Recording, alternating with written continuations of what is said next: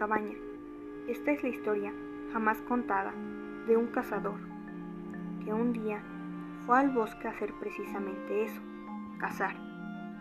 En su travesía decidió cambiar de rumbo para dar diversidad a su oficio. Así que giró su camioneta y la estacionó frente a un bosque desconocido, que tenía la fama de ser abundante en presas grandes.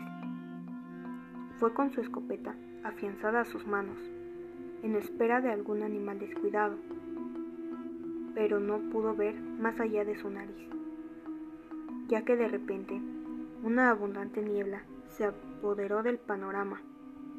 Esta resultaba tan espesa y profusa que el cazador no pudo dar con su rumbo de origen y se adentró en el bosque más de lo que había planeado.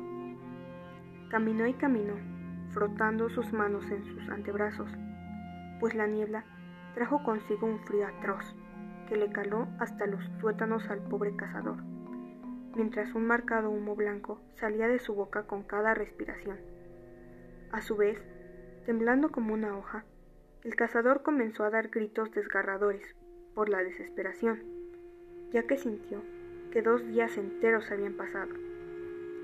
Sentía hambre, sed, frío y angustia, hasta que a lo lejos, de repente, divisó una pequeña cabaña de madera. Fue corriendo hasta la cabaña y debido a su desesperación, entró sin siquiera tocar. Todo estaba oscuro, así que como pudo, encontró un pequeño interruptor. Pero cuando se iluminó la única habitación, el horror pasó por sus ojos al ver un conjunto de cuadros con retratos de personas mirándolo fijamente. Unos tenían el rostro completo, pero otros no exactamente.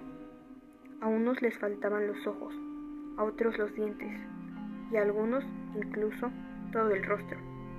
Sin embargo, cansado, confuso, aterrorizado y a su vez aliviado por haber encontrado un refugio, sin importar su apariencia, decidió que cualquier agujero sería mejor que aquella tortura despistante, por lo cual sacó una manta y prácticamente se desmayó debido al hambre, sed y angustia.